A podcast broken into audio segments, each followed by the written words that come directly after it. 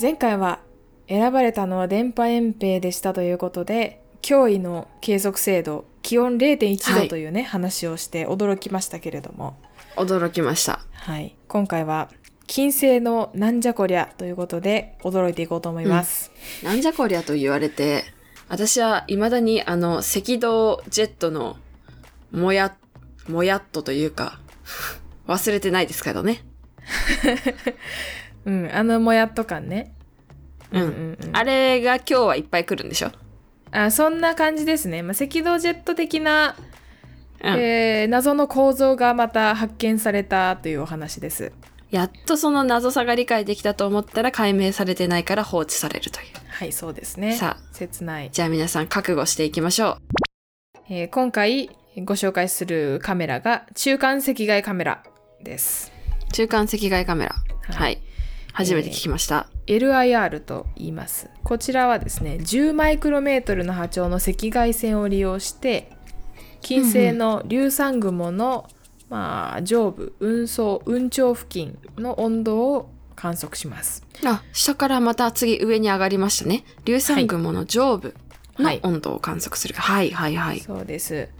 でこれがその10マイクロメートルの赤外線っていうのがですね、えーうん金星を覆っている硫酸雲のえー一番上から発せられる熱放射になっていて、金星自体の、えー金星自体から発せられる熱放射を観測しているわけなんですね。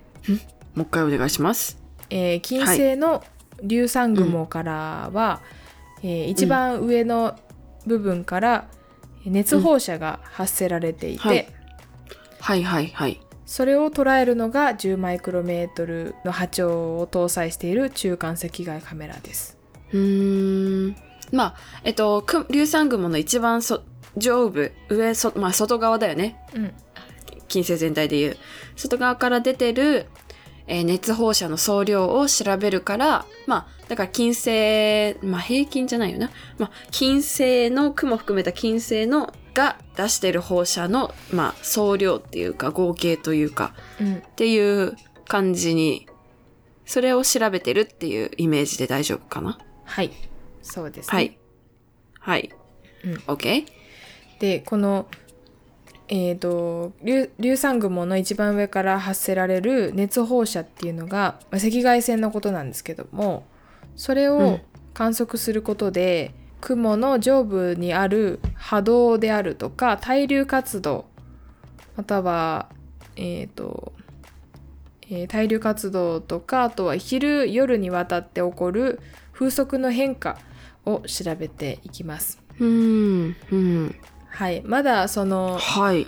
どうう、いうことなのかっていうのが微妙なんですけれども、うん、ピンときてないかもしれないです。うん、革新的なところを言い忘れていたんですけれども、えーはい中間赤外カメラが捉える10マイクロメートルの赤外線っていうのは、まあ、熱放射っていうのは、えーうん太陽光の反射が十分に少ないので昼夜関係なく観測できる光になります。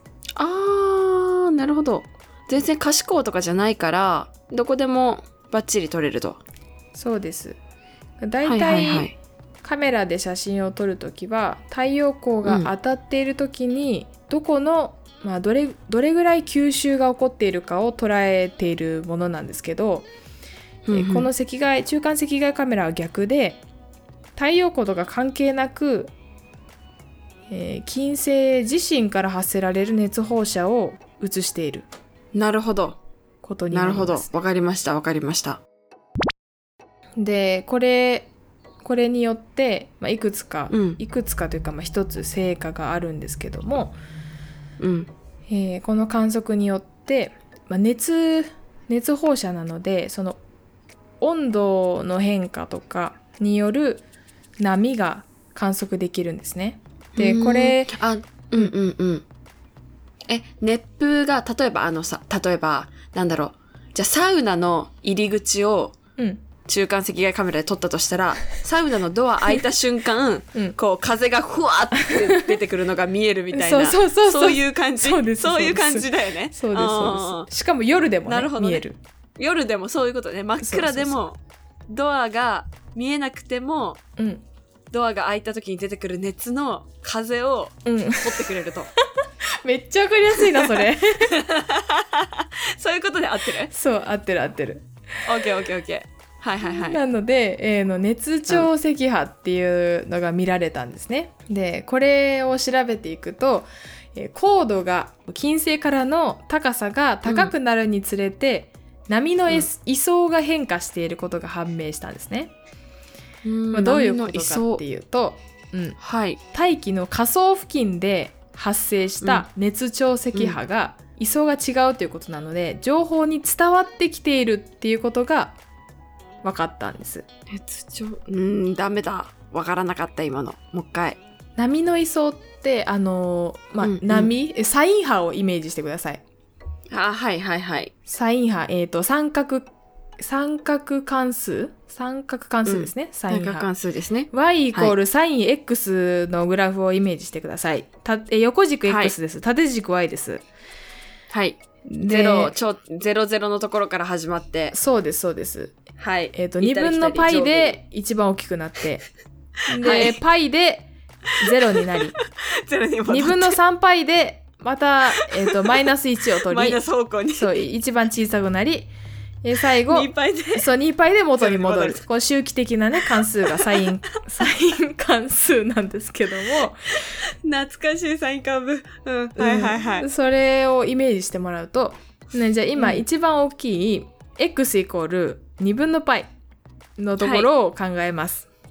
はい。今、一番上に上がりました。はい。で、そのサイン波がですね、えっ、と、今、は横が X、うん縦が Y を考えていますので、はいどっちも距離で考えすていまね。す。はい。で、それを横軸を時間にします。あ、はいはいはい。時間で、はい。で波が移り伝変わるわっていくと、うんうん。その一番最初のサイン X の、えー2分の π の x イコール2分の π のところの、うんえーところにいるやつがうん。どんどんその伝わっていくんですね波が移動していくのでうんうんうん。はいはいはいはでい。海の波とか下がっでた例えりた方が良かったかもしれない海の波に乗ったサーファーが移動していく感じ、波に乗って。そう波に乗って移動していく感じです今サイン波の波を、はいあの時系列を動かしていくと、時間を進めていくと、サイン波のうん2分の π のところに乗っかったサーファーがうん。あの右方向に移動していきます、まあ、右向きに、あ、トゥーっとね。そうそうはいはいはい。そのまま横にずはれいていく横感じで。に移動していきますオッケーオッケーオッケー。大丈夫大丈夫。今、うん。サイン波の波に乗ったサーファー移動してる。はい。それのスナップショットが位相の変化になってます。1秒後には、えーうんそこにいた、そ、そことかあそことか言って、なんかすごい分かりづらい、 音声ですごい分かりづらい説明なんですけど も、もうん。うん。う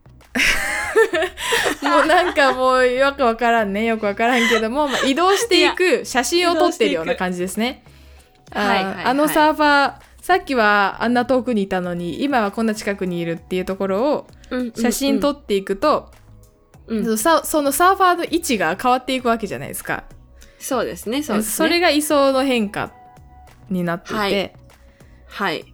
ありがとう。そこかならん説明してくかれて。その説明うんは合ってるのか合ってないか微妙なところなんですけどもつまりその、うんまあまあまあサーファーの移動ですね、はい、サーファーの移動ですね。はい波 サーファーの移動なのか うん波の位相が変化している、つまり、えーと波が伝わっていることが分かったんですうんうんうん。波がそこの、まあ、低材波って知ってるうん、し知らない。低材波ってあの、うんその場にとどまっているように見える波なんですけど、ああ、そういうこと。うん。まあ、経そう済はじゃあ、うん。ん安定の定に存在の在ね。そうなんですけども、はいそうではなくて、うんうん下の方で起こった熱調石波がどんどん上の方に伝わっているなっていうのが分かったんです。うーん、ああ、そういうことか。はいはいはいはい。下の方で起こった熱潮石波が上の方に伝わっている。で、波、ああ、なるほど。じゃあ、しその下の方の熱潮石波の波と同じ形のものが、うん外側にも時間が経つと、あ、来たみたいな。そうそあ、うサーそフうそう。ァー来たみたいな。そうそう、サーファー来たってなってる。 。そういうことか。はいはいはいはいサーファー来た。 もうさ毎回毎回その宇宙話の佐々木亮さんの顔がさちらつくんだよねあの人サーファーだからさ サーファあの人の顔がすごいちらつくんですけれどもー、 サーファー、サーファー似合うよ。サーフィン似合う。うんめっちゃ似合うね、うん、似合うね。その、まあ、佐々木亮さんがつあの、うん下から上にあ佐々木亮さん来た みそうそう伝わってきてることが分かったわけなんですね。はいはい はい。でこれがあのポイントで熱調石波が下から上に、あ伝わってきてるんだっていうのが示されて、えー示されたのでその金星の雲層付近50から、えー、70km 付近で起こっているスーパーローテーションの発生機構に少なくとも熱調石波が関与しているってことが分かりました。うーん。スーパーローテーションが、まあ、金金星最大の謎といっても過言ではないので、えーうんうんそれの発生機構に関わっている熱調石波を検出したという功功績がありま。す。なるほど。はい、あともう一つありました。難しいけど。はい。はい、ああ、頑張る。はい、もう一つがあのうん。ー前前回ぐらいに出てきた赤道ジェットとかうんおのようなものなんですけども今回は、はいはい。えー2015年12月7日金星の周回軌道に暁が入った時ですねはい。に、えー、とこの中間赤外によ赤外カメラによって撮影された金星の雲の硫酸雲のてっぺんの軌道温度分布っていうのがあります。軌道温度分布。うーんはい軌道上の温度の違い、変化とかそういう感じなのかなうん、軌道は軌道あ軌道温度分布っていうのはあ軌度はそう輝輝くく度だ。そうそうそうそうおー、明るさってこと明るさあ、そうでもみなたいいかな。もんですね、まあ、明るさに対応する明るさと温度温度みたいなもんですね、えっと、軌道温度はへー、国体放射の強度と対応する温度のことで、うん、なんじゃこりゃ。で国体放射 国体放射があの入射する電磁波を全ての波長にわたって完全に吸収してなおかつ、ん。えー電磁波を放射する仮想的な物体のことなんですけど、仮想的な物体。そう仮想的な物体が発する熱放射のことなんですけど、うん。えーその、まあ、放射の強度強度と対応している温度っていうのがあって、へー。えーと近えー中間赤外カメラが、えー、と取得した放射の情報、放射の強度の情報と温度を対応させた分布があるんですね。ああ、えーじゃあ、例えば、あ、えっ、と、なんだ放射にもいろんな放射が、なんか種類がたあって、うんで、たとえ、なんか、もし、それをすべて吸収して温度として、まあ、変換できるブラックボックスみたいなものがあったそうら、そうそうそうそう。うん、たら何度になるかっていうのに変換した数値みたいなもんか。。そうですすそうです。そういうことだね。うんうーん。はいはいはい。でそれを、えー見ていくと、うんうんうんうん。謎の南北に伸びる弓状の温度構造が映し出されておりました。南北に伸びる弓状の温度。はい構、造。ほう。どういう弓状、弓状っていうのはえっ、と、南北まあそのまんま、うん。えっ、と、えー金星の表面にですね、あの、うん。赤道をまたいで、うん。なんて言うんだろう。な、何カーブって言ったらいいの普通に、普通にあの、三日月があるような感じの模様がはい。発見されたんです。えっと、やっぱじゃあ赤道付近の方がああったかいっていうかなんだろう。熱が多い熱が大きうん。んくて、うん極に行くにつれて小さくなるってことえっ、と、そうでもなくって、えっ、おうおうおと、う金星の表面に、うん。うんと、温度が高い領域が、金星の赤道をまたいで、北側と南側に対照的な弓状の構造があ、対照的なか。はいはいはい。発見されたんですね。赤道から北にも弓。赤道から南にも弓って感じいええー一つの大きな弓状の構造がうん。発見されていて、あ今画像を誠が出してくれてます。はい、画像を出したんだけれども、金星の表面のうんこの白い、ああ、そういなうこと。んて説明したらいいと思いますかあのバナナを金星の上に並べたような うんなんかもう説明がちょっと難しいんです これけっどて白いところが温度高いはいそうです温度高いです、ですね軌。道温度が高いところこれ表面にバナナのうん温度の熱いバナナ型のうん部分があるっていうことで、そうですそうですそうですそういうことですね。そういうことなんです、金星の表面になんか温度が高い位置がバナナ型であります。地形味じゃないけどなんか、うんうん。表面にくっついてます。え、そうなこのれ移動してん、移動すんのそれとも土地にぴったりくっついてんの、これが、えーえーくっついてるんです止まってるのしかもじゃあ、うん。 5日間え ?5 日間そだうけ5日間もこの場所にずっととどまり続けた弓状の構造があってうん。考えてみて金星の風は4日で一周すんのあ、ほんとじゃん。 5日間もとどまっている弓状の構造こ待ってめっちゃ噛んだめ弓状海上の工場 弓状の構造はおかしいの、そうだよね。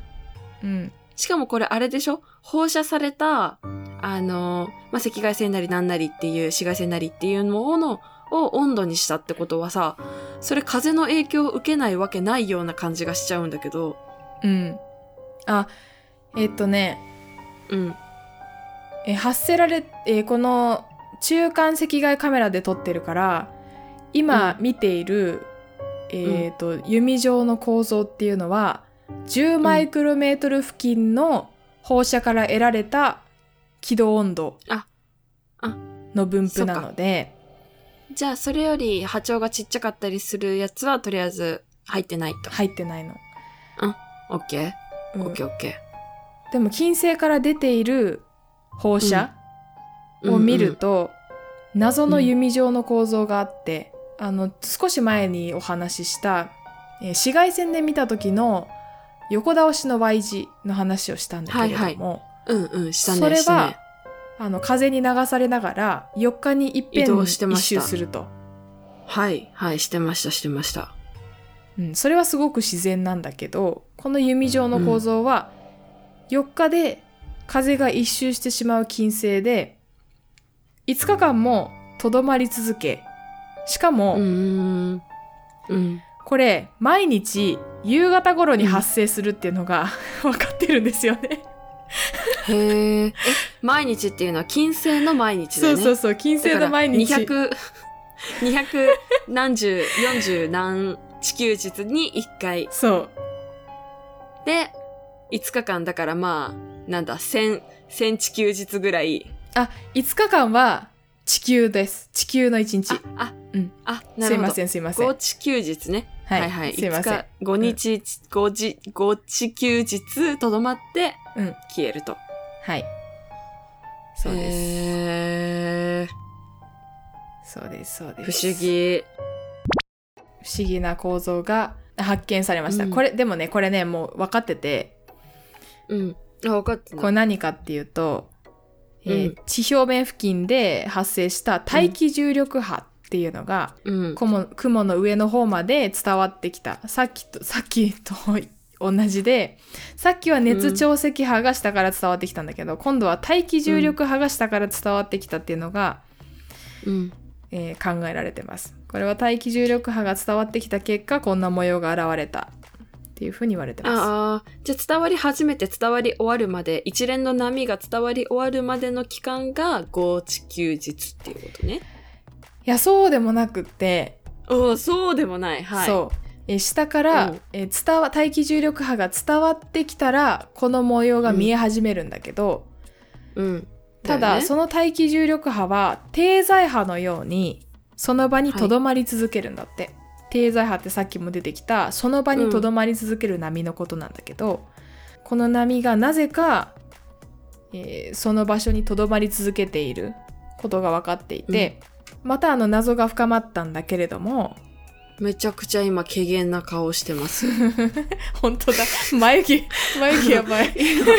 今、めちゃめちゃ眉間怪げな顔して るんだけど、そう眉間にシワがめっちゃやってるそう不思議なの変でしょ不思議だね。変だね。これがあるせいでスーパーローテーションの発生機構として、うん毎日夕方頃に現れる大気重力波の低在波の存在まで考慮に入れないと完璧なスーパーローテーションの説明ができないという風になってしまってですねあの非常に厄介謎なは構造が深見まつかるりばまかしりた。。はいへえ。まあ、なんか、分かってないことも多いんだなっていうのと、不思議なことって世の中にいくらでもあるんだなっていう のが、漠然と分かってしまいましたね。本当ですよだってスーパーローテーション自体がまず変な現象なのにそれに加えて、風の向き、えー、と風に関係なくその場にとどまり続ける波があったりだとかうん。謎分にかんないものが。赤道だけ強い風とかねああ、それね。それはぜひちょっとどうにかしていただきたいんだが、うんもう、本当に非常にあの変なそうか現象が多く見られたのでえこの弓状の構造を見つけたえ研究者の人はですね不思議すぎて、うんこの構造に「なんじゃこりゃ」という名前をつければよかったと学会誌に書いてありました。えーやめといてよかったです。本当ですか、はい、やめといてよかあったです。ー本当ですかでもあのあれだよ金星 海外のけん金星の研究者が「ああ this なんじゃこりゃ」 が「this なんじゃこりゃ is」みたいな いうふうな、そうだね。そうだね。うん、っていうことになるそれはちょっとからさ、ちょっと面白いかもしれないけどね。うん、弓状構造って英語で言ったらなんて言うんだろうね何状構造弓弓じ状ゃあ構造弓って日本でしかないよね。